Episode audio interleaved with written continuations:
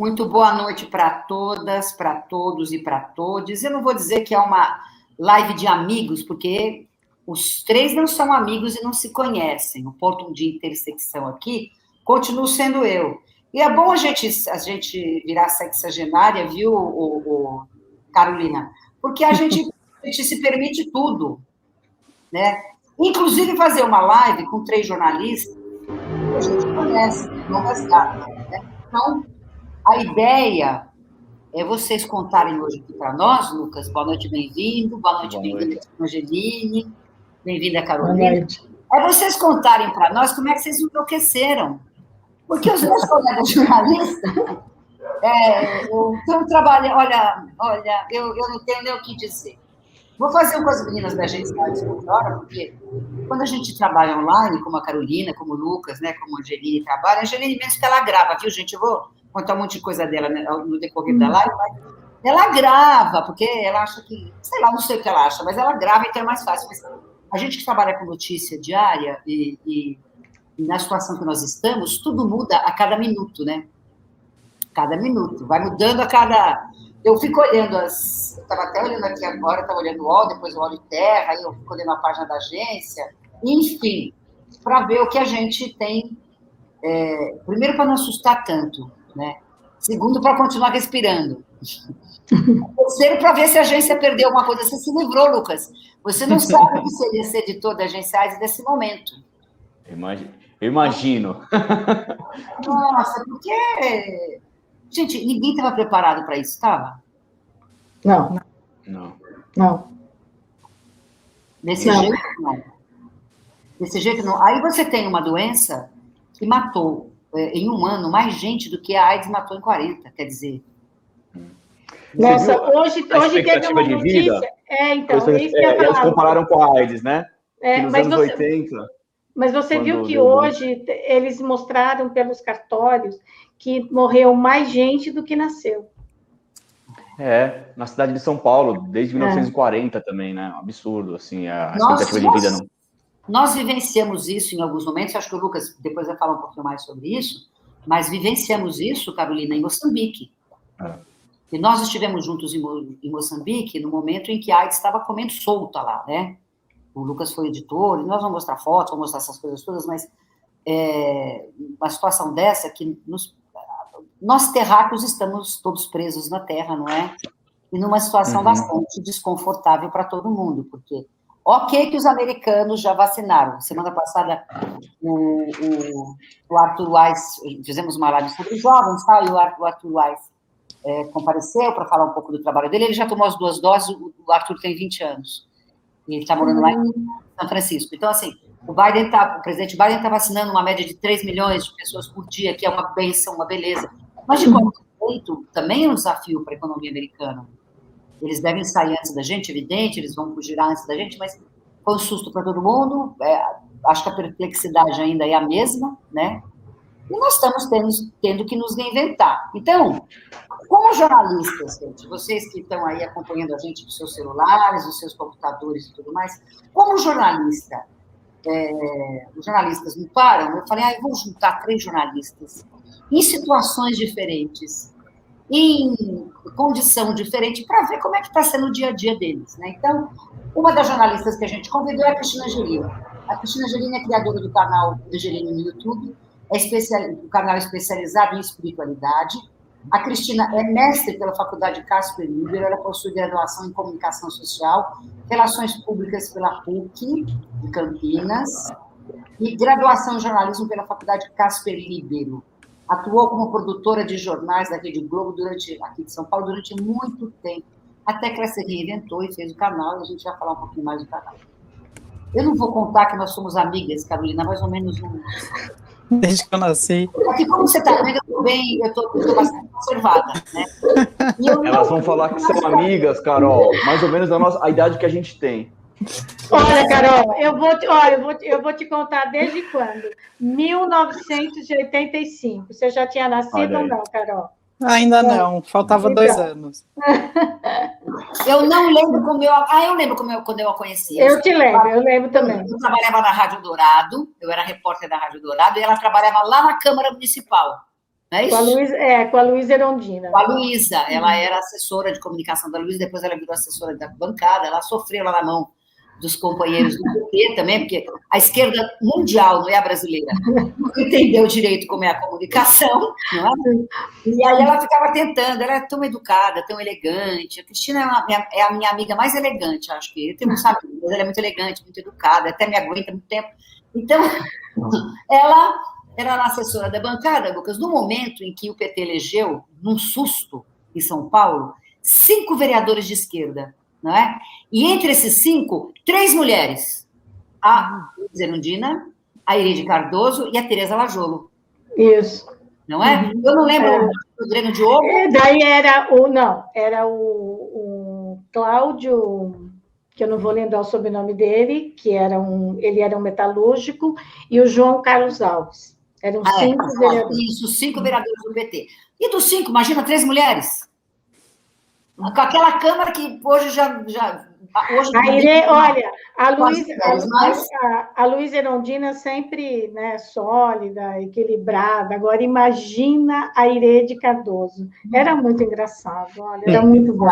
Não, não, e a Irede tinha sido editora, do, editora do, da TV Mulher, a Irede é jornalista, é. era jornalista pela Folha. Ela, ela tinha uma coluna na Folha uma coluna na Folha, e sempre foi desbocada. Então, era uma, uma furdúcio aquilo, e nós nos conhecemos nessa época, e somos amigas desde então. Depois trabalhamos juntas no Eldorado, enfim. Então, a gente tem uma longa trajetória, vamos falar disso também.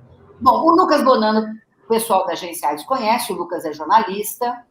Bom, virou maratonista, que ele vai contar para nós como, né? Eu, eu, eu, eu não sei o que, que ele fez da vida, mas ele virou maratonista. É mestre em em Ciências pela Faculdade de Saúde Pública da USP, começou a sua carreira conosco na agência AIDS em 2003, de 2000, em 2003. De 2007 a 2019, foi consultor de diferentes agências das Nações Unidas na África do Sul e lá em Moçambique, onde coordenou a implementação da Agência de Notícias de Resposta ao SIDA, primeira agência de notícias e informação de profissionais de comunicação não é do país africano, acho que era da África subsaariana, né, Lucas?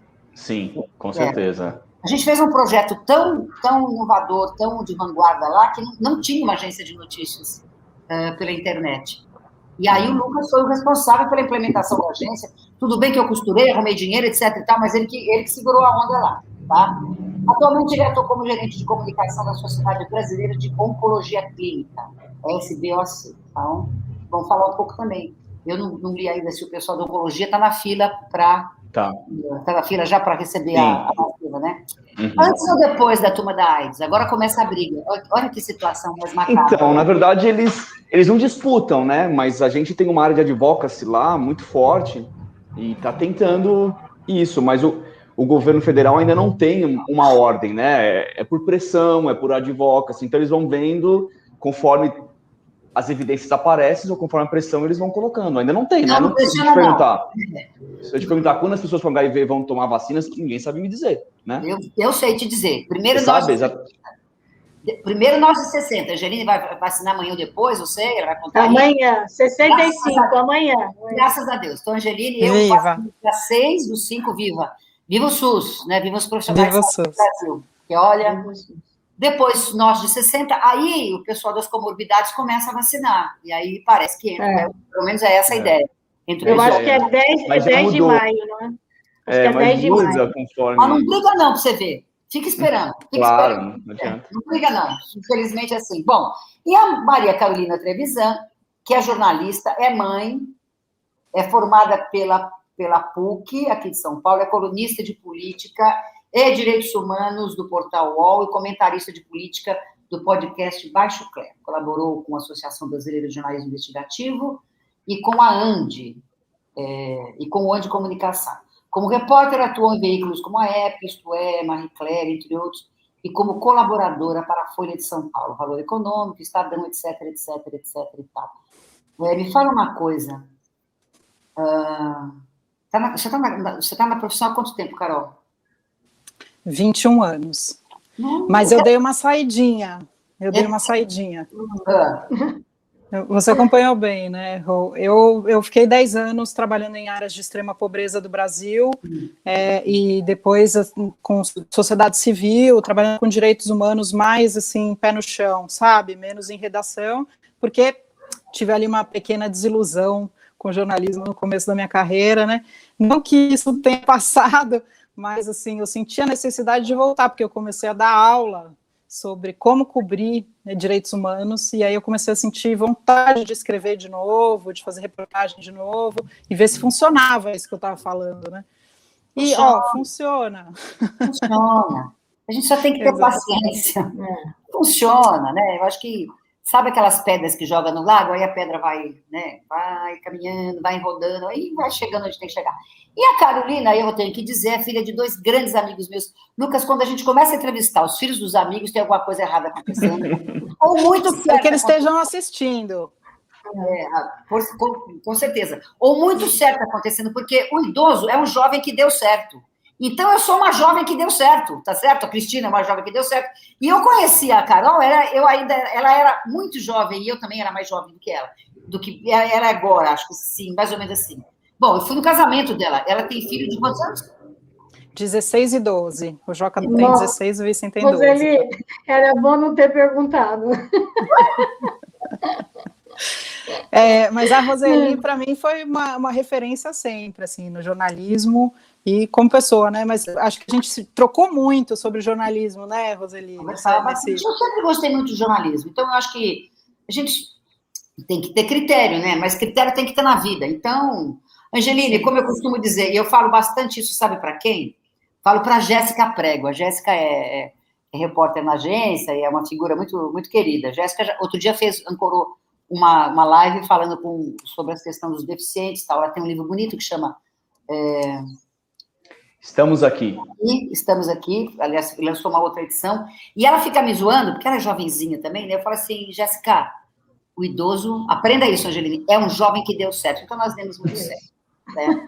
Então, a ideia era ver como cada um deles, gente, está conseguindo uh, sobreviver e sobreviver com elegância, com fé, né?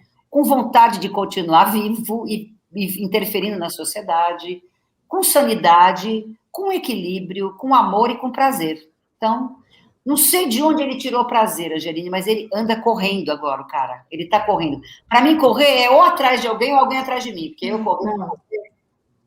Eu tô, eu tô com o Lucas. Fazer exercício físico é ótimo. Eu não deixei de fazer durante toda a pandemia é ótimo, é. você se sente vivo.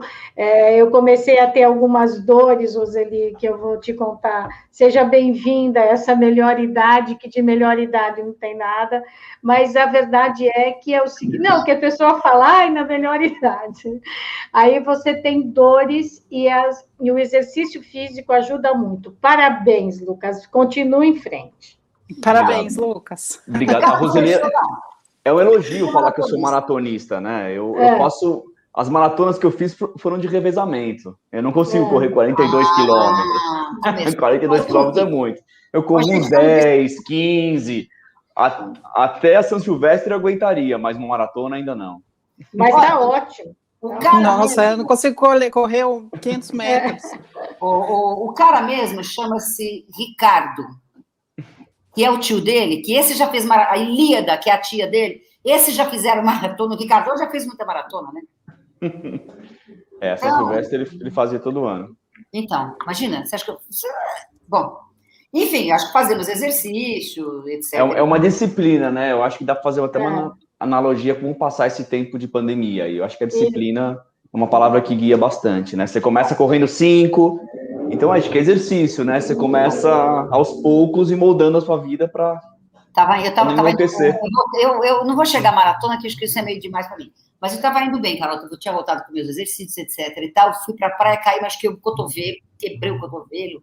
Ainda estou em estúdio, mas vocês sabem o que eu comecei a fazer? Meditar.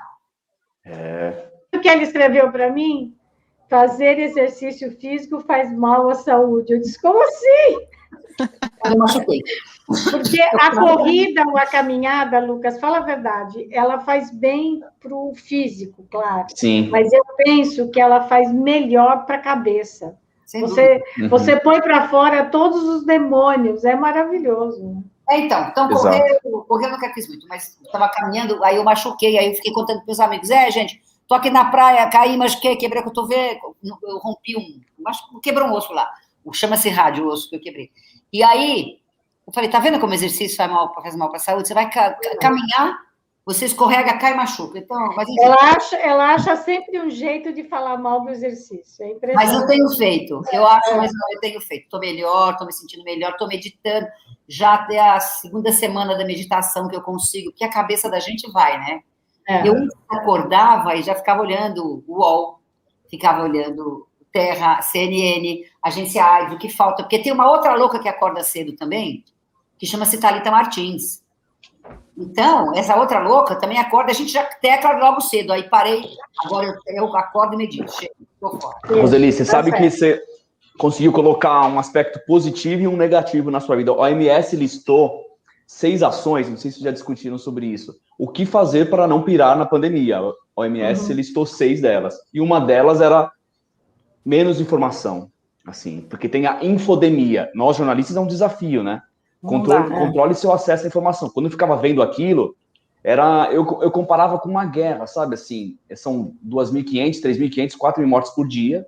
Você sai, tocava o telefone em casa, eu via que a minha mãe falava assim: bom, é isso, ela vai contar que alguém da família pegou. Sabe aquela situação de você sair de guerra? Será que a uhum. explosão vai ser aqui perto de casa hoje?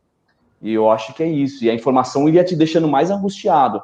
E a meditação, por outro lado, é uma ação que eles indicam para é, poder é, combater isso. É, eu, por exemplo, que sou, né, imagina, nasci vendo notícias, mas o que, que eu faço? Eu vejo um telejornal, um único, e acho uhum. que é o uhum. suficiente. Aí eu dou uma olhada nos números e falo, chega, Agora é. vamos. E também eu faço a meditação. A meditação ela te ajuda muito a te pôr no prumo, né? E você segue. Né? Eu preciso fazer alguma coisa, gente. Eu não consigo fazer. Bem-vinda. Bem-vinda. Não, porque minha vida é cobrir política e, e claro. relações de direitos humanos. É, Mas é o seguinte, Carolina, quando você faz 10 minutos de meditação, 15 minutos, que é um exercício de você parar para pensar, sabe? De você parar para não pensar. Então, você respira, pensa só na respiração, tarará, tarará. Olha, eu, eu te garanto, depois de uma semana você fazendo quase todo dia, e já nos primeiros dias você já nota, a hora que você vai continuar o seu dia, você está muito mais esperta. Sabe por quê? Você deu um tempo para sua cabeça. Eu acho que esse é o grande problema. A gente pensa demais, pensa o tempo inteiro.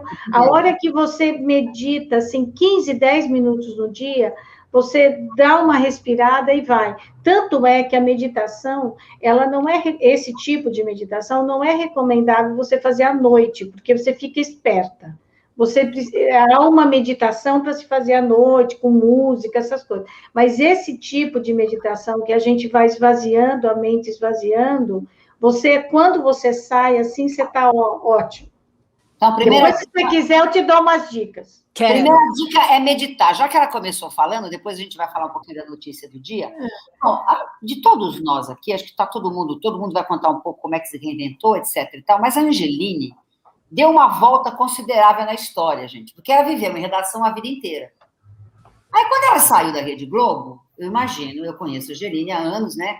Falei, agora eu já estava pensando assim, eu vou convidar para se meter em alguma coisa aqui na agência, que ela vai inventar alguma coisa.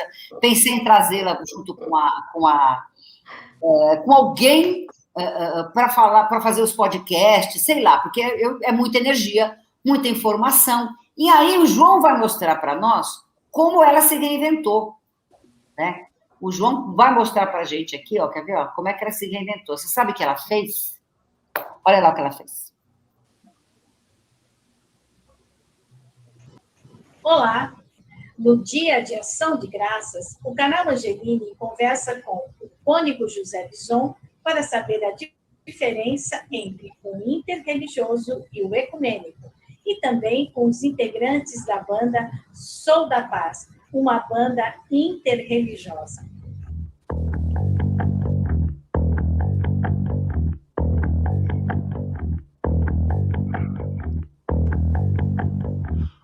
pai é ateu, meu avô é judeu, minha tia é cristã, meu primo é de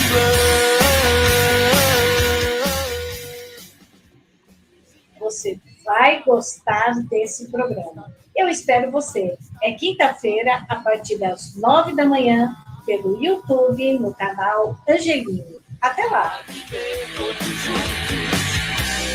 Dá pra paz. O que, que ela fez, gente? Ela criou um canal. Maravilhoso. Criou um canal com o nome dela. Um canal que traz assuntos é, de espiritualidade, de vida e tudo mais.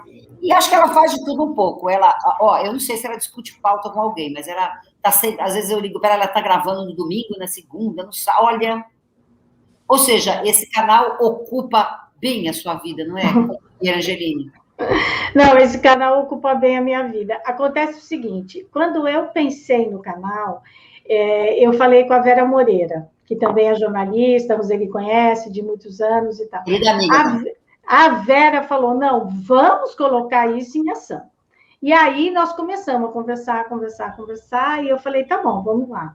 Agora, o meu desafio é eu sempre trabalhei atrás das câmeras, eu nunca falei para uma câmera, eu nunca tinha aparecido no vídeo. Então, esse foi o maior desafio.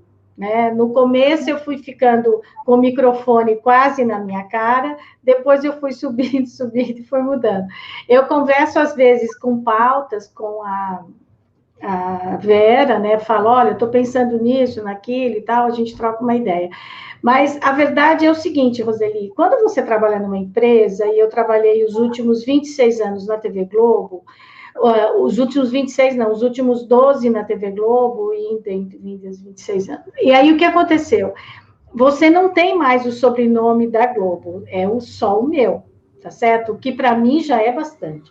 Mas as pessoas, quando vão te dar uma entrevista num canal que está começando, elas não falam de imediato, ah, tá bom, qual é o horário que você quer e quando você quer. Eu digo, quando é o melhor horário para o senhor? E aí eu gravo para a senhora, gravo no melhor dia, no melhor horário para a pessoa. Então eu fico meio que à disposição. E aí, o que, que eu faço? Eu faço tudo, né? Eu produzo, eu converso com a pessoa, depois eu me arrumo, eu gravo. Daí eu aprendi a mexer com isso tudo, nem muito, mas aprendi.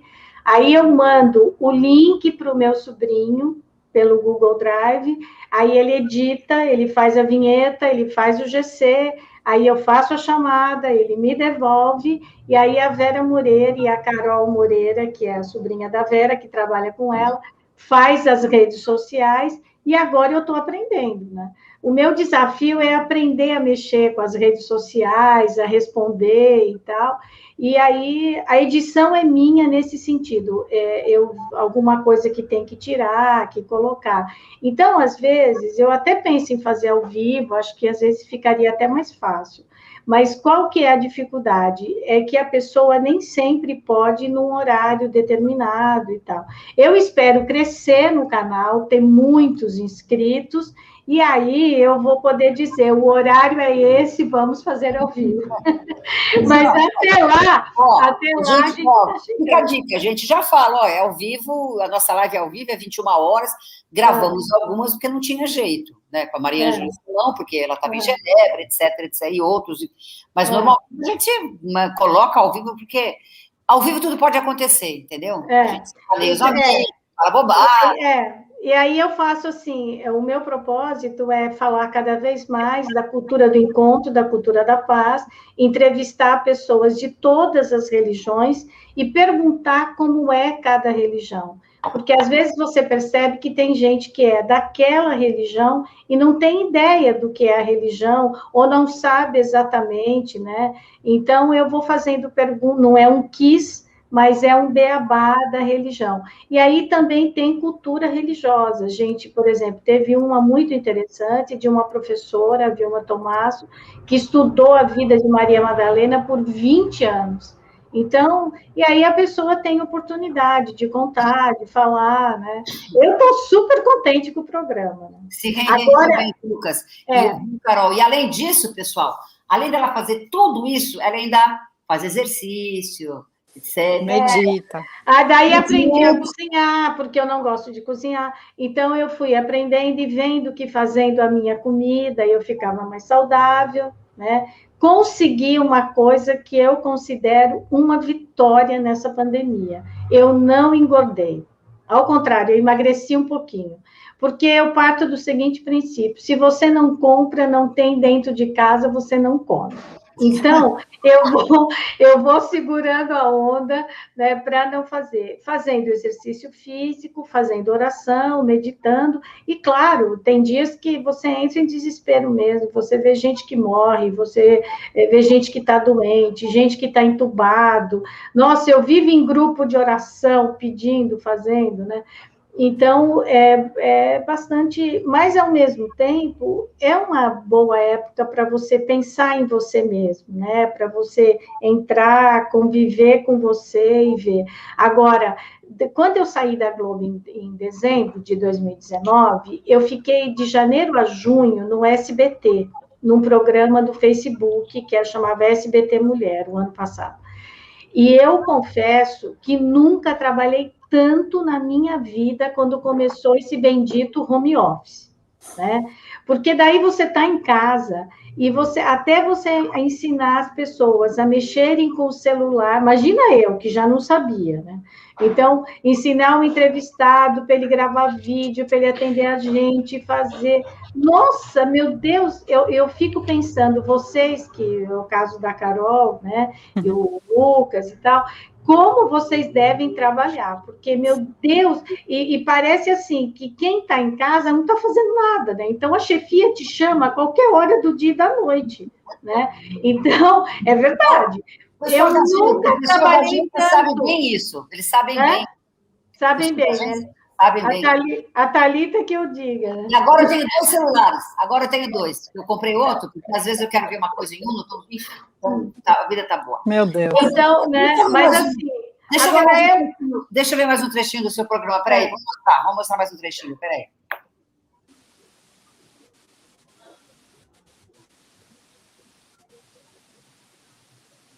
Olá, o canal Angelina dessa semana vai falar sobre um tema diferente de uma religião.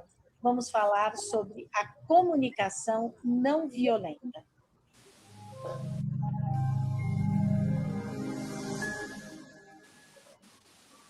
Quem vai conversar conosco é a fonoaudióloga Leni Quirilos. Ela é uma militante, digamos, desse movimento. E você vai perceber como quando a gente sabe usar as palavras, respirar e pensar antes de se comunicar, a gente pode muito bem exercer a nossa religião. Jesus dizia: orai e vigiai. O orai é o terreno da nossa ligação com o alto.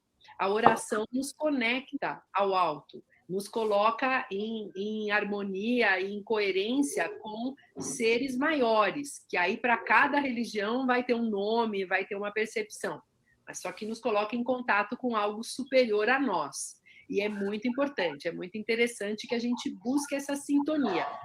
O vigiai é terreno do pensamento, não é? É terreno daquilo que passa na minha cabeça. A nossa mente sofre a influência muito grande de tudo que está ao nosso redor, Cris. A gente funciona meio como se a gente fosse uma esponja.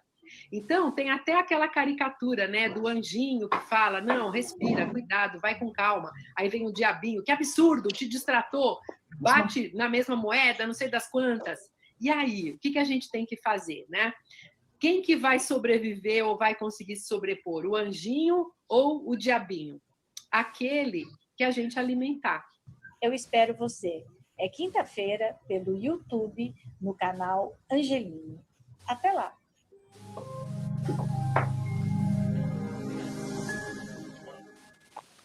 Tá aí, Angeline está se alimentando bem na pandemia, se reinventou, é. não enlouqueceu ainda, graças a Deus. Ainda não. Está dando um jeito, está dando um jeito. Hum. Que nota que você dá para você nessa pandemia, Angeline? Ah, Zeli, acho que vou dar um bom número, oito.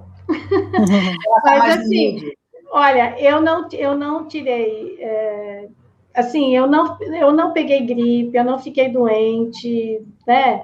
É, eu precisei agora fazer um exame médico que foi é, hoje, aliás, mas assim, nada que é, dissesse assim, ah, eu saí, me infectei, eu fiz. Não, eu fiz tudo certinho. Eu faço aquele ritual quando eu vou ao mercado, quando eu volto, eu uso duas máscaras, eu faço exercício de máscara, aí eu volto, tiro tudo, passo álcool, ponho. Eu nunca fui tão amiga da máquina de lavar roupa, né? Porque você chega, vai lá na máquina, tira tudo, por último eu tiro minha máscara.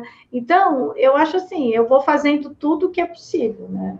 É... Lucas, você tem feito tudo o que é possível também? A Cristina contou uma série de vitórias dela nessa pandemia, e você? O que você considera a sua grande vitória nessa pandemia, Lucas? Olha, eu, eu terminei meu livro durante a pandemia. Não. Então eu consegui. Já estava num processo assim final, mas eu finalizei, consegui editora, então foi um, um, prazo, um passo bem grande. E, e, o livro, eu não sei se eu vou falar um pouco deles, mas é, a, ideia, a ideia desse livro é um guia prático para quem de, deseja trabalhar com projeto social, principalmente no exterior, que foi a, a experiência que eu tive lá na África, a Roseli contou bastante. E tem alguns momentos do, do livro que eu falava bastante de solidariedade.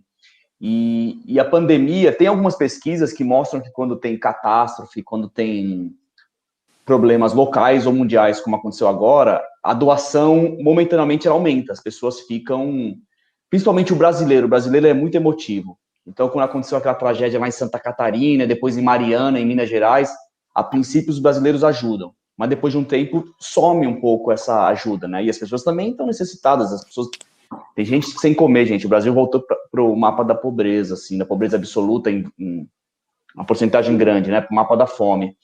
E, e aí eu comecei é, apoiar várias organizações, assim. Esse tema é interessante. Então eu comecei ajudar a ONG é, Repórter Brasil, que é de trabalho escravo. Então eu começava a ler um tema e disse, não, esse, esse tema eu preciso ajudar.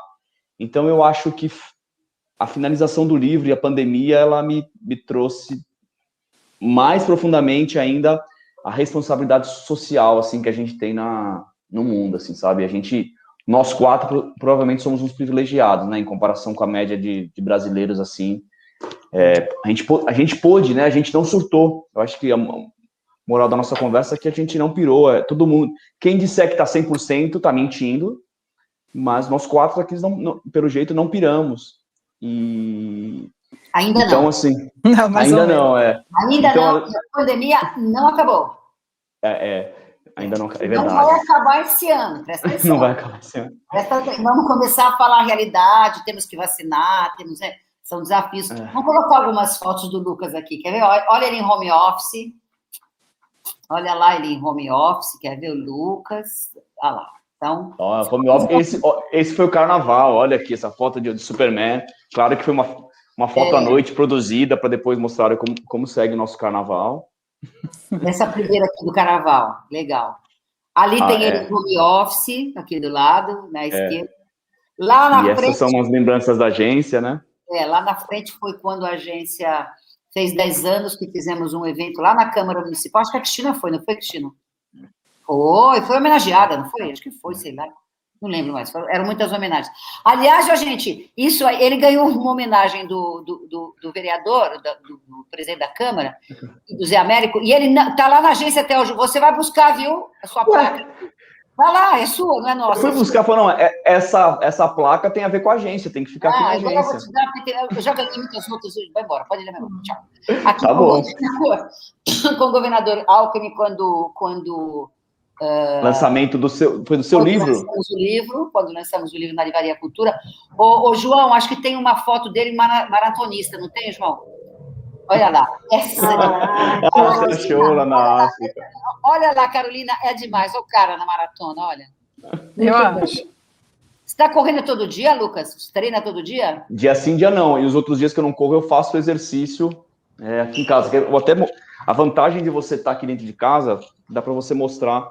Olha aqui, ó, meus kits corridas dentro de um armário. Ó. Eu monto minha academia hum. para fazer para puxar peso e fortalecer. Então, eu faço atividade física. Também na corrida, se você pensa que não, mas existe Tinder, existem aplicativos, existem possibilidades de encontros, Carolina, mas foi na corrida que ele encontrou um grande amor. Está aqui o grande amor, olha lá. Conta, é verdade, Lucas. É verdade. É, na verdade, a corrida foi um passo depois. A gente se conheceu antes, mas a gente ia participar da mesma corrida. E aí é a minha atual companheira, minha, minha esposa. Casei durante a pandemia, olha outro feito. Uau! Uau! Tá vendo? A gente, Parabéns. Tem gente que emagrece durante a pandemia, tem gente que vira, que faz canal, e tem gente que consegue até casar durante Até casar. É. Um baita exercício. E já começamos bem, né? 24 horas juntos. Não, não, é meio difícil. É meio, eu é vi umas fácil, pesquisas né, de pessoas casadas há 20 anos e nunca ficaram assim é, 24 horas com seus companheiros, né? E agora com a pandemia eles tiveram que ou e agora vai ou racha, né? E muitos racharam. E eu conheço E gente... gente- que não quis casar durante a pandemia. Tem, vai, tem de É. tudo, né, Cristina Angelini? Tem de tudo na vida. Na vida. Tem, tem de tudo. Aqui, tá aqui o Lucas correndo. Ali é Lucas em África, olha lá. O, o- qual região é essa? Essa é uma cidadezinha chamada Morumbala, é, na província da Zambésia, na província central de Moçambique. Ela é divi- divisa com Malawi. Então, é Moçambique divisa com Malawi. Eu, eu procurei umas informações sobre como tá a coronavírus em Moçambique, na África, né?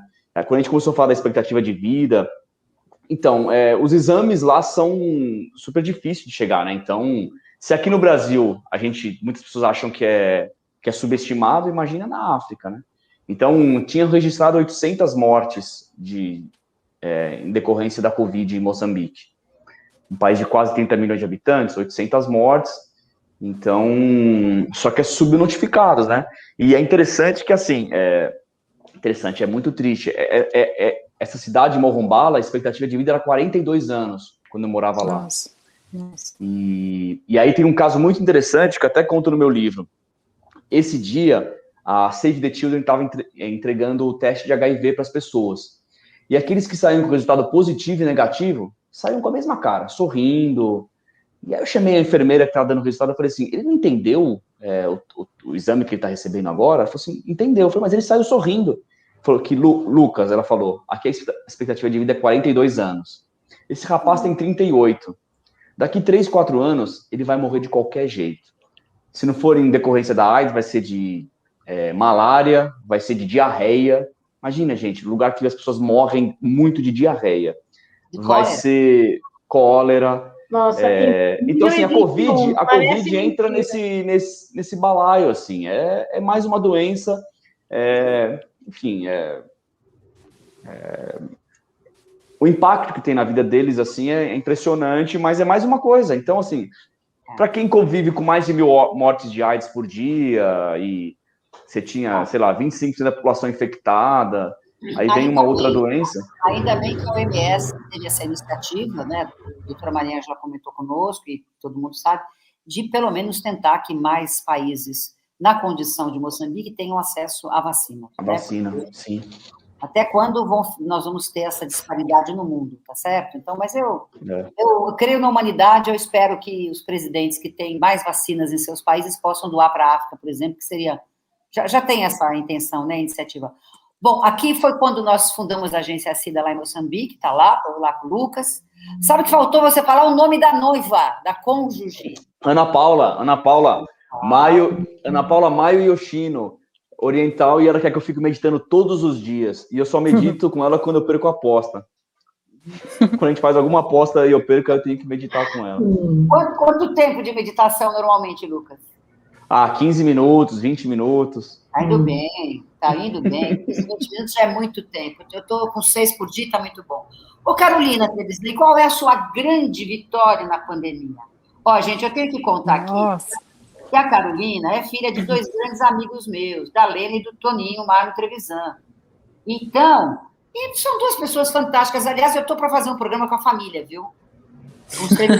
Depois, eu, depois eu vou fazer um- uma live, live com eles, que acho que vai dar uma conversa muito boa. A mãe dela é escritora, o pai dela é uma figura, o pai dela é um consultor, o pai dela é um realizador, não é? Ela tem um tio maravilhoso, que é escritor também, que é o João Silvério.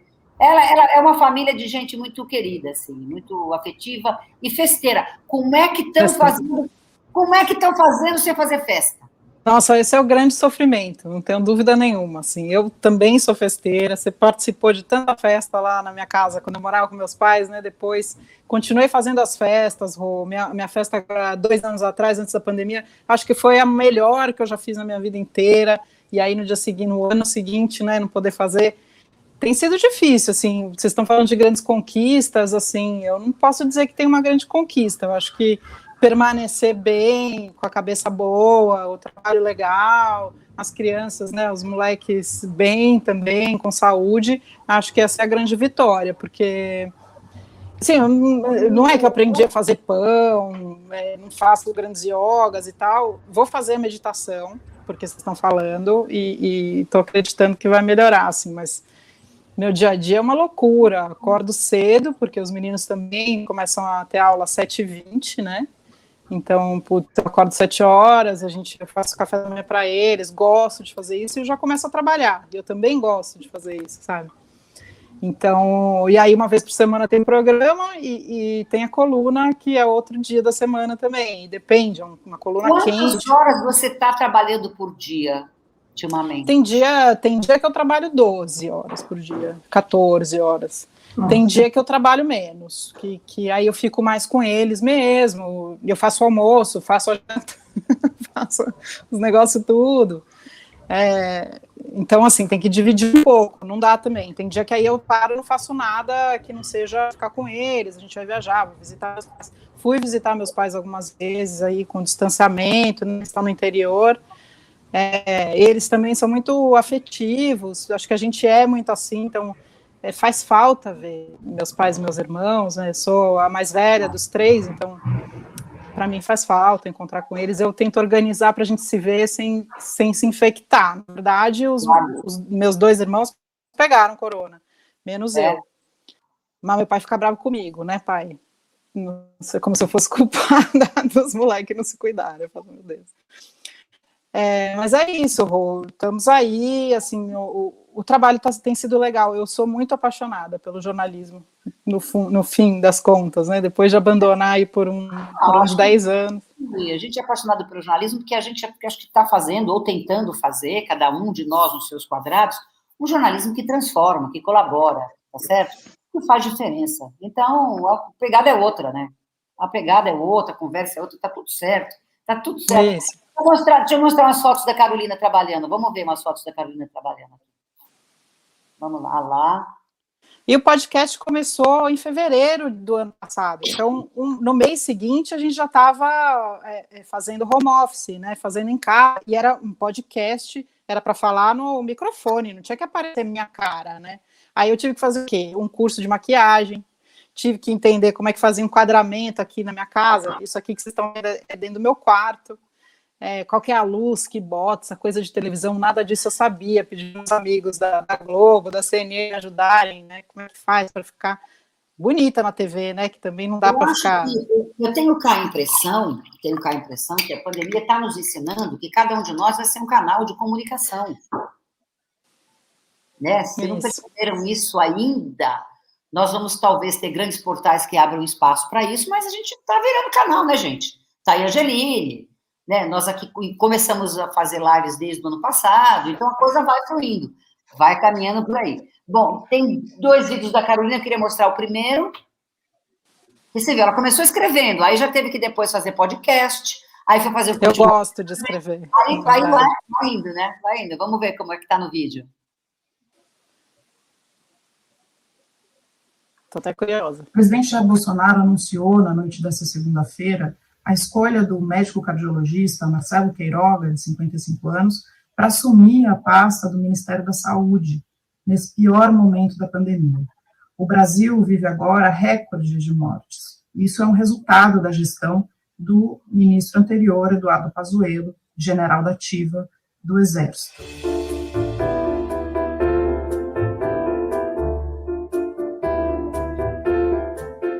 A falta de coordenação nacional a falta de uma vacinação em massa, a falta de protocolos para minimizar os efeitos da pandemia, a falta de oxigênio, a falta de diálogo, há uma série de faltas que o ministro Eduardo Pazuello deixa agora como legado para Marcelo Queiroga, serão também é, o seu principal desafio. Como será que Queiroga vai conseguir juntar essas duas peças, né? O desejo de Bolsonaro por estar certo e também é, o compromisso com a ciência que o médico deve ter.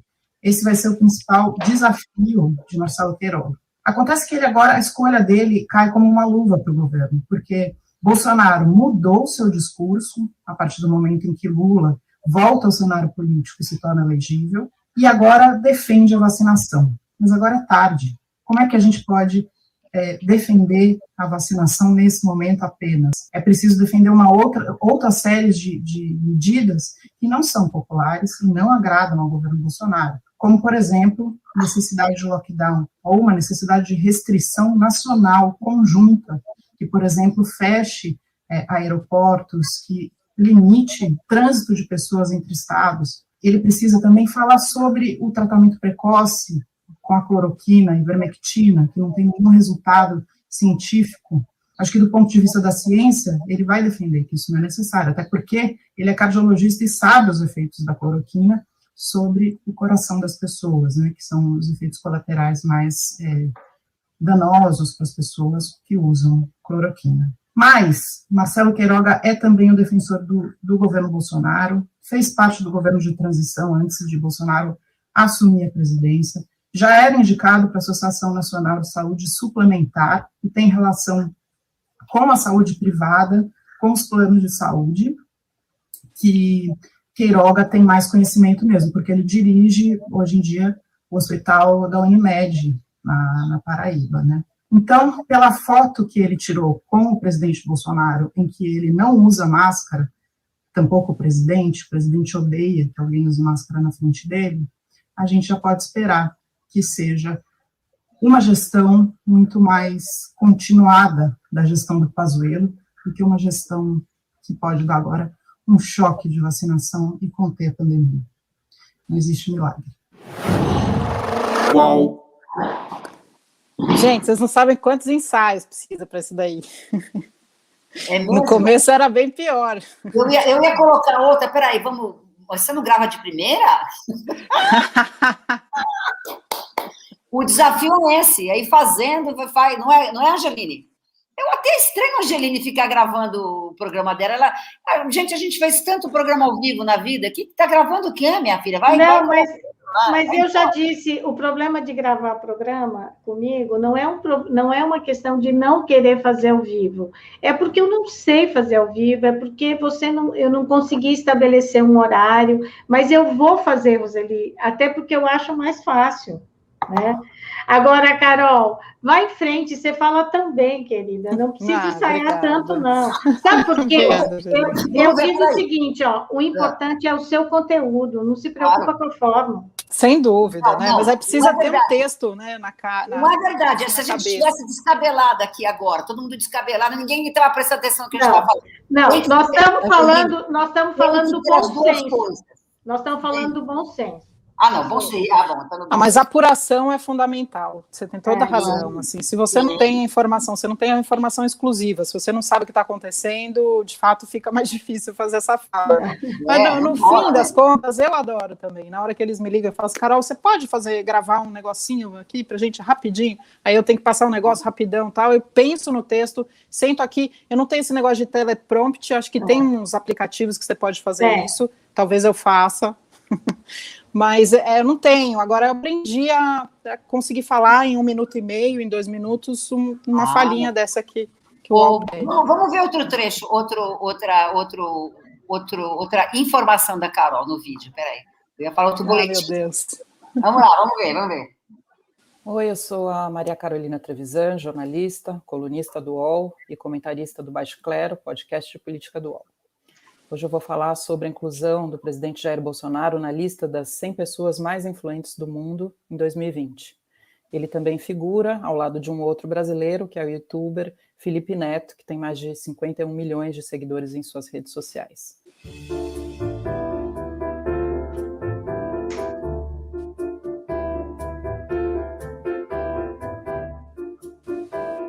Muito interessante que o Brasil seja é, representado por essas duas personalidades. De um lado, um presidente que é negativamente visto como influenciador no mundo.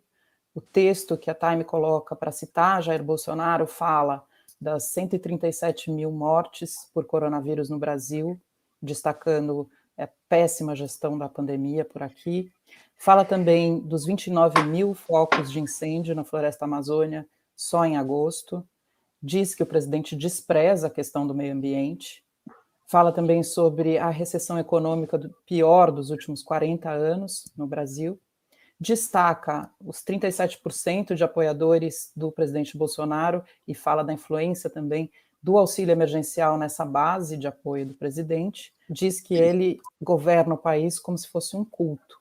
Então, é muito crítica a mensagem da Time em relação ao presidente Jair Bolsonaro. Né? Ele figura ao lado de Donald Trump, Xi Jinping, que é o presidente da China, a chanceler alemã Angela Merkel e o candidato à presidência dos Estados Unidos, Joe Biden, junto com a sua vice, Kamala Harris. Muito interessante que ele também esteja ali ao lado de Felipe Neto, porque Felipe Neto tem sido também uma voz crítica ao presidente, ao governo Bolsonaro, ele defende a democracia, e o texto que fala sobre ele diz que é importante que ele esteja ali, é justo, porque a democracia no Brasil está ameaçada.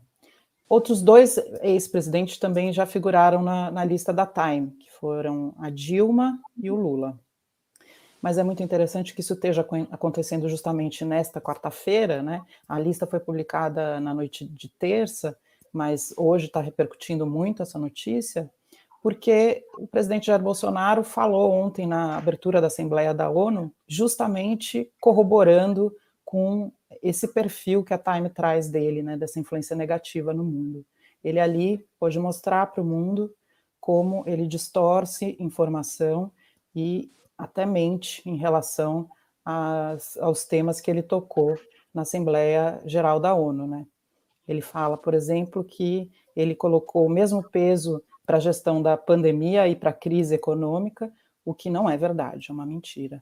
E, e tenta distorcer também é, o valor do auxílio emergencial, por exemplo. Fala ainda que o Brasil é, tem um super cuidado com o meio ambiente, né? Então, a gente vê que a Time traz uma realidade que é importante a gente ter também aqui no Brasil a consciência de que o mundo está vendo como Jair Bolsonaro está gerindo o país. Obrigada, acompanhe o UOL. Até mais. UOL. E aí, Carol? Essa esse, tragédia. Esse boletim, é difícil falar tudo isso, né? Não é muito fácil, não. É, é super difícil, ainda mais de manhã. Você viu que esse era de manhã oh, cedinho, já estava. É. É. O Fernando falou, aí a Time, não sei o quê, eu comecei a ler a Time, vi o que estava acontecendo, eu falei, eu tenho, não, acompanho e, a política. Você dizer, e também é um peso você dizer o presidente está mentindo. Mas eu acho que muito do que a gente chegou nesse momento tem a ver com o fato de que nós, jornalistas, não nomeamos as coisas com o nome que elas têm. Ele é um extremista, ele é ultraconservador, ele é uma pessoa que não preza pela democracia e ele mente. E isso é um fato, né? É engraçado que faz pouco tempo essa história da Time e hoje em dia a gente fala muito mais da mentira, as mentiras de Bolsonaro. Porque você não pode mentir sobre a morte. Não. A morte, ela cobra de é outro preço. Então, é, a gente está vendo isso agora, né? é horrível que a gente esteja constatando isso agora. Eu não sei o que aconteceria não fosse a pandemia, como é que ele seria visto nesse ano, né? Talvez ele fosse reeleito mesmo, acho que agora ele corre o risco de não ser, até de não terminar essa gestão. A gente tem uma CPI que vem para adiante e que vai desgastar muito o governo ainda, né? Vocês viram é um o ranking de isso. liberdade de imprensa? Vimos Hoje que, que caímos que o Brasil caiu, três né? posições. A gente é. vem caindo, né? Sim, é. Mas agora ele entra naquela zona vermelha, né? O Brasil ele está entre ah, outros países. Os piores países. Não tem é. que mentir nunca, né? Para nada, tá certo? Assim, não, não é, não é. Esse não é um valor, né? E não tem que ser um valor. Então, eh, vamos. Eu, eu, eu, eu, eu acredito na humanidade. Eu acredito, acredito mesmo. É. Então, e estava até às vezes converso com meus primos e com algumas pessoas. E eu tenho alguma, eu ainda tenho dificuldade em argumentar com pessoas que não querem enxergar o que está acontecendo no Brasil. mas depois da meditação, viu, Angelina? Você sabe que eu sou kardecista, encarnacionista, etc. E tal. Eu tenho tentado respirar mais, sabe, Lucas? Porque nós não é. vamos convencê-los, não adianta. Eles não. partem com a outra premissa que eu não sei qual é. Eles estão em algum lugar que eu também não sei qual é. Mas eu acho que é importante, nós, como jornalistas, comunicadores, etc. E tal, que possa começar a trazer fatos. Né? Então, uhum. contra fatos não tem argumento. É. Isso é um fato. É. Agora, o que me assusta nessa história da liberdade de imprensa é ver as pessoas, por exemplo, você vê vários links aonde as pessoas entram xingando. Né? Xingam aquele repórter que está ali, e antes eles iam só na Globo, agora eles estão indo em todo mundo, né? E é assim, se você não diz o que eu quero, o cara não quer só cancelar, ele quer bater no repórter que está ali ao vivo, né? Isso é assustador, né? Isso é assustador mesmo. Este nível de perseguição e de intimidação, nós, acho que jornalistas vivemos, nós não, porque a gente não pegou essa época, mas jornalistas viveram na época da ditadura brava, né? É. Oi, gente, eu fazendo atividade física ontem, aí eu também agora descobri o podcast e, e ligo no YouTube. E aí eu já tinha ouvido falar, já tinha visto algumas coisas dela, mas a Isabela Calil, antropóloga, cientista política, que ela está há seis anos pesquisando o conservadorismo brasileiro.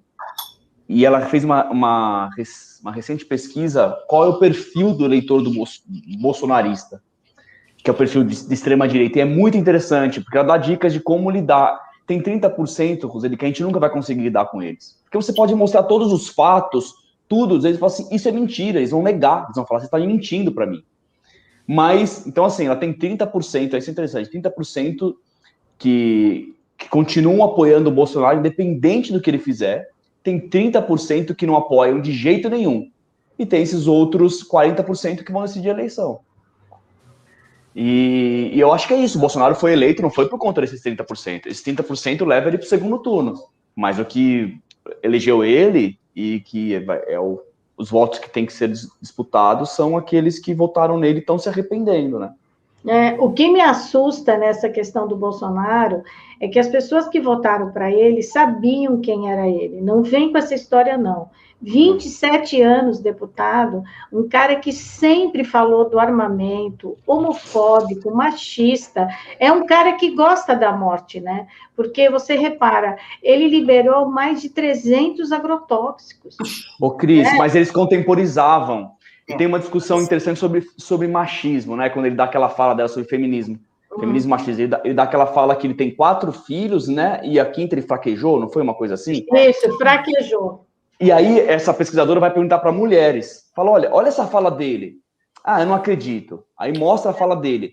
É, mas ele falou da boca para fora. Olha isso. Aí uma das entrevistadas tira um vídeo dele, mostra numa campanha dele, quando ele se chora, ele começa a chorar falando: é, mas essa minha filha, eu gosto muito dela. Então, assim, é, as coisas vão contradizendo.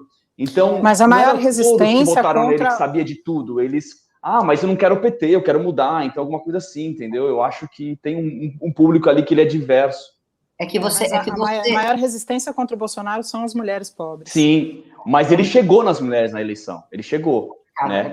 É Era o grande, não. mas ele chegou. A questão é que, para que a pessoa possa rever isso, ela tem que rever questões dela também. E aí é um processo. Exato, exatamente. É, é um processo. É. Então, Talvez a pandemia precipite esses processos, né? É. Isso eu acho que sem dúvida, porque por mais que aconteça o que aconteceu no Brasil, né, eh, que foi uma eleição um governo de extrema-direita, como nós todos sabemos aqui, e a gente respeita a democracia, ele venceu, sabe, sabe, sabemos como, né, né, numa circunstância bem atípica, é, você dizer gripezinha, eu não sou coveiro, e daí pegou. Pegou. Aí, pegou. É. pegou. Agora, né? eu, eu acho que... É um desprezo, parece que é um desprezo à vida, né? E todo mundo. Parece não. É, eu sou uma, eu sou uma moça elegante. Gente, mas esses 30% ainda não pegou. Esse 30% não muda. É, é, então, mas o que eu acho. É, mas o que eu acho, Lucas, é o seguinte: é, é como a história do feminicídio. Ah, isso é, né, é mimimi, não sei o que e tal. Na pandemia, A Carol tem razão. Essa história ela foi crescendo, crescendo. De repente, as pessoas viram assim. Eu vi um caso, eu sou lá da cidade de Americana. Eu vi que ontem um cara, a mulher brigou com ele, que saiu de casa, ele bateu nela, ela voltou lá para pegar os documentos. O que, que ele fez? Tacou fogo na casa. Nossa. Ainda bem que ninguém morreu e tal, mas veja bem, essas coisas elas vão chegando muito perto de você. E a pandemia, quando ela, as pessoas, se elas refletiram ou não, eu não sei, mas elas ficaram mais dentro de casa e elas acabaram vendo isso, né? Então não é só assim, ah, o cara é bravo, não, o cara mata. Né? Ah. Eu acho que nunca ficou tão evidente, tanto com as crianças como com as mulheres. Né? Uhum. Agora, eu, eu, eu, acho que tem gente que é teimosa, né? não vai mudar de ideia, mas é. Mas eu acho que tem uma mobilidade que está acontecendo, sim. Eu acho que teve um momento em que o auxílio emergencial ele potencializou a aprovação do, do presidente Bolsonaro. Isso já se diluiu, né? Aí você tem razão, sobram esses 30%. Mas esse 30% ele ainda é móvel. O núcleo duro do Bolsonaro é de 12% a 15%, que são os negacionistas. É. É. Porque esses eu outros 15%. Chegasse aos 30, os negacionistas. Não. Não, não. não. Eles são então, compostos também, em grande parte, pelo, pelos evangélicos pentecostais, neopentecostais, né? Que eu acho que a gente tem que definir bem também, que não é todo evangélico claro. que é bolsonarista. Então, a gente, a, a, a esquerda, a direita, tem é, mais centro, né? Tem que, que, pensar como trocar ideia com esse eleitorado evangélico, porque isso se deu e é uma potência muito grande. Hoje, por exemplo, eu estava observando o, o Jair Bolsonaro, né, o presidente, e ele teve hoje um culto dentro do Palácio do Planalto.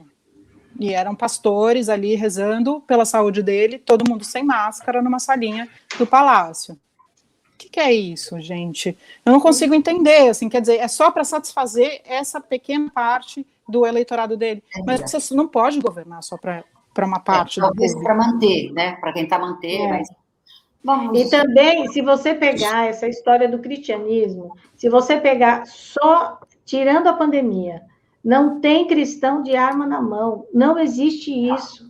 Não. Né? Então, o que me deixa mais triste quando eu vejo é que os neopentecostais, e, e, também tem uma direitaça da Igreja Católica, em todas as religiões você tem um pessoal muito da direita, muito radical, que, na verdade, em vez de discutir a essência da própria religião, discute o moralismo. Uhum. Então você fica ali, ah, mas é casado, não é casado, é gay, não é gay, e, e, eles ficam nessa discussão, em vez de discutir quem é Jesus Cristo, o que, que ele fez, o amor ao próximo, isso não entra. Uhum. Né? Essa, isso é uma coisa que mais assusta. Hoje a gente fez uma reportagem, a gente publicou a segunda reportagem da série que a gente está fazendo sobre eu e o Jamil Chad, né, que é o correspondente lá em Genebra de Direitos uhum. Humanos, a gente teve acesso a uma reunião em que está a secretária da Família, Angela Gandra, e que ela conta quais são as estratégias do governo Bolsonaro para influenciar é, contra o que ela, ela, chama de ideologia de gênero. E eu acho que, que é importante para esse público que a gente está falando hoje, né? Porque ideologia de gênero é um termo pejorativo que está aí para classificar tudo que é direitos sexuais e reprodutivos, especialmente no que diz respeito ao público LGBT eu sempre me perco nas outras letras, desculpa, uhum. gente. Mas é, é, nesse público, né? É, e aí hoje a gente fez uma, uma reportagem dizendo que o, o advogado Paulo Iotti entrou é, com uma ação pedindo que ela se explique ao Congresso, né, que o Congresso peça para ela se explicar que tipo de iniciativa é essa. Então, são o que eles chamam de pauta de costumes, que eu chamo de pauta de retrocesso, né? A, a, o antiaborto, todas a, a, educação sexual nas escolas, né, que você fala de feminicídio, não tem como você enfrentar o feminicídio, o machismo no Brasil, a violência contra a mulher e contra é, a população LGBT, sem fazer educação sexual nas escolas, né? As escolas, as crianças não estão indo para as escolas, as crianças elas estão apartadas de um lugar em que elas podem ser cuidadas até no sentido da violência doméstica, né? Então, é. como é que a até porque na escola ela dá todos os sinais, né? Ela dá os sinais, os professores estão são uma porta de entrada para essa denúncia, né, para chegar no conselho tutelar. Enfim, é mais um lugar de cuidado. O caso do Henrique, é um caso que a gente viu agora, a, a, história do doutor Jairinho e tudo. É, será que se ele tivesse na escola, alguém teria percebido? Será que alguém teria denunciado? Será que isso teria parado antes? Né? Sempre, então, sempre, sempre, é um espaço de reflexão e, e de acolhimento, né?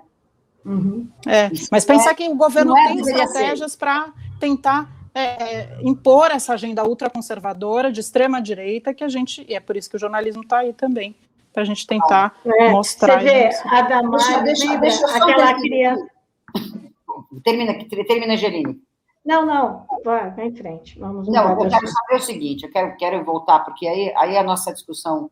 Nós vamos fazer, eu até está no meio da live, eu estava pensando que uma vez por mês eu vou trazer outros jornalistas para conversar, porque é uma delícia, aí vai, é. vai, não precisa interferir tanto. Mas eu quero saber o seguinte, Carol, qual tem sido o seu grande aprendizado nessa pandemia? Qual tem sido o seu, Angelino, qual tem sido o seu, Lucas? É... Cara, meu grande aprendizado é tentar organizar tudo, toda a minha agenda aqui, com todas as coisas que eu tenho que dar conta, né, e fazerem caber, fazer caber nas 24 horas do dia. É um pouco difícil, né? E aí, aí isso, o trabalho entra em casa, a casa fica né, uma zona, as crianças, eu não sei se elas estão direito fazendo os negócios ou não estão fazendo, a comida é qualquer coisa.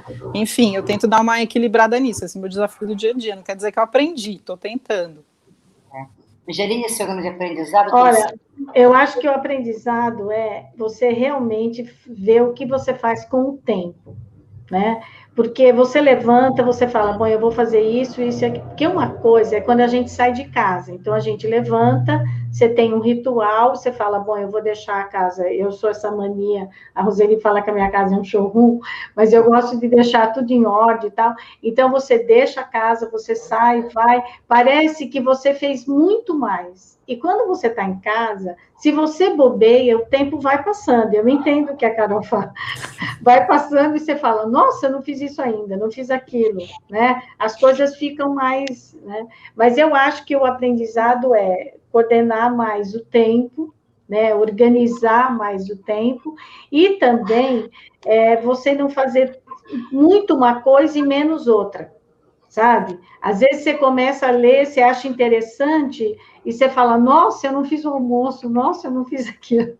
Então, é organizar, eu acho que é organizar, eu acho que esse é o grande desafio e, ao mesmo tempo, o grande aprendizado. Né? Lucas, para você, é. grande desafio, grande é, veio uma ideia. Uma ideia que a gente falava bastante na agência, Roseli, aquela que somos todos vulneráveis, né? Eu acho que eu... não adianta eu fazer programação, eu faço 40 anos domingo que vem agora. Eu estava programando meus 40 anos há muito tempo. Não vai ter festa. Que jovem. Sabe, não tem, não tem muito. Vai ter é, muitos né, aniversários, né? vai ter muito. Não, não, é um exemplo bobo, assim, sabe, gente? Estou estou muito feliz porque vou comemorar com a minha mãe com saúde, estou vivo. Mas é assim, velho. A gente não tem todo esse poder e, e somos todos vulneráveis. Não, a gente não tem. Não é poder, é controle. Controle, é a palavra certa. Nenhum. É. Isso, isso, é muito louco. A gente, então, gente é, nós acho... não temos controle nenhum sobre nada. Não é muito louco isso? É. é. Então, acho que foi, o aprendizado foi esse, assim, a disciplina para nos, contro nos controlar, mas, mas o controle da situação a gente não tem. E vai ter que conviver com isso. Né? Qual é o seu desafio, Roseli? O meu desafio? Seu aprendizado. Ah, meu aprendizado. Ih, eu tenho tantos aprendizados, hum. mas o meu grande desafio é me manter equilibrada. Porque eu adoro gente, adoro festa, adoro indisciplina, adoro, adoro adorava, adorava, adorava. Então, eu estou revendo tudo isso aí. Estou aprendendo a conviver comigo mesmo o tempo inteiro, a conviver com todo essa, esse desafio que é a gente se manter saudável, eu acho que o nosso grande desafio é não perder a esperança com a humanidade. É, é isso mesmo. Esse é o nosso grande desafio, né? E o que nos coloca, o que a pandemia nos traz é essa possibilidade de reinvenção e de, enquanto humanidade, nos tornarmos pessoas melhores. Isso é o grande desafio para todos nós. Porque a gente está tendo que conviver conosco mesmo, e conviver conosco mesmo é conviver com as nossas sombras 48 horas por dia, não é 24 horas, são 48 horas por dia. Então, Vamos, vamos aprender mais. Gente, e a dica de vocês? Vamos lá. Qual é a sua dica, Cristina Angelini, para ajudar as pessoas a não pirarem na pandemia? Olha, eu acho que é primeiro ser grata à vida, que a gente precisa ser mesmo, a gente está com saúde, a gente tem casa, tem comida na mesa, e ser solidário. Quando você é solidário, não é por pena, não. É porque, assim, se você tem, e quando você doa, você, é uma, você se torna uma pessoa melhor. Se esse é um desafio de a gente se tornar uma pessoa melhor, eu acho que é isso, é a gente ter esperança, é ser grato pelo que a gente tem, pelo que a gente é, e poder ajudar os outros, seja de que forma for. Se você não tem dinheiro, empreste seu ouvido, converse com a pessoa, faça uma ligação para ela, ligue, fale com as pessoas, porque tem muita gente em casa sozinha, tem gente depressiva, tem gente achando que o mundo vai acabar, e nessa conversa, mostre, não numa conversa de dar uma bronca na pessoa, mas mostra para ela como a vida está difícil para a maioria das pessoas. Portanto, quem tem condição deve ser grato e principalmente ajudar os outros. Eu acho que essa, esse é o nosso desafio, é a nossa esperança e é a minha dica para essa live aqui. Qual é a sua dica, é, Carol, para ajudar as pessoas a não pirarem na pandemia? É, Rô, eu acho que a questão da solidariedade que a Angeline trouxe, o Lucas trouxe também, né, que a gente é um país é um país generoso, solidário, mas é um país que se preocupa com isso não de maneira é, continuada, né? a gente não tem uma cultura de doação e tal. Isso é um ponto muito importante, né? Que não existe como você sobreviver na pandemia sem olhar para o lado, sem olhar o coletivo, sem entender como é que as dinâmicas acontecem. Mas assim, a minha dica ela é muito mais pessoal para dar conta de poder fazer esse tipo de, de ação solidária também, né? É, não só pensar no nosso dia a dia, na nossa casa, nas nossas coisas, mas a, a, questão da espiritualidade, e aqui todo mundo falou sobre isso hoje, achei bem interessante, é muito importante. Assim, se você não buscar um equilíbrio espiritual também, porque a gente está vivendo uma, uma, um luto contínuo, você não tem como ficar bem. É o único jeito. Eu acho, não sei como estão fazendo os ateus, assim, é, deve ser muito difícil. Eu sou um bandista, né, que é uma religião de matriz africana brasileira, né, é, e muito ligada ao espiritismo também. É, e, e, eu aqui converso com os orixás, converso com as entidades, assim, das velas e tudo mais, os cultos, né, as giras não estão é, acontecendo nesse momento, por questão de, de, de, sanitária até, de cuidado com o outro, mas esse equilíbrio espiritual que pode ser até atingido pela meditação, como vocês falaram, acho que não tem como você passar o dia a dia sem estar minimamente equilibrado, então acho que passa pela espiritualidade. Lucas, sua dica para ajudar as pessoas a não tá. pirarem na pandemia? Como essa live virou uma live de jornalistas, eu queria deixar como dica espalhar notícias positivas. A agência tem feito isso, né, Roseli? Informar, mas não é só notícia, não. Acho que vale para a gente buscar notícias positivas, mas histórias positivas, né? Então, para quebrar esse mundo, contar uma história que possa ajudar uma pessoa. Então, espalhar informação positivas, não falsas, claro, mais positiva. Às vezes uma pessoa ali, ela só quer saber, você quer, quer que você quebre um clima, chegue contando uma coisa familiar, você puxa um assunto que conta uma história positiva para tirá-la daquelas notícias baixo astral. Carolina Trevisan, muito obrigada. Beijo para os seus pais. Cristina Gemini. Eu que agradeço. Muito obrigada. Lucas, parabéns pelos seus 40 anos. Parabéns. Ano que vem tem festa. Eu espero. Eu, Carol, eu falei isso ano passado. Eu espero. Amo vocês, muito obrigada. Foi Obrigado, gente. Obrigada, Rô. Energia muito boa e vamos nos ver mais vezes, vamos, mesmo que seja por aqui. Angelina eu encontro de vez em quando, a gente é. máscaras, mas se encontra. Muito, muito, muito obrigada. Foi uma delícia estar com vocês. Namastê. Obrigada. Muito obrigada. Namastê. Beijo, pessoal. Obrigada. Tchau, tchau.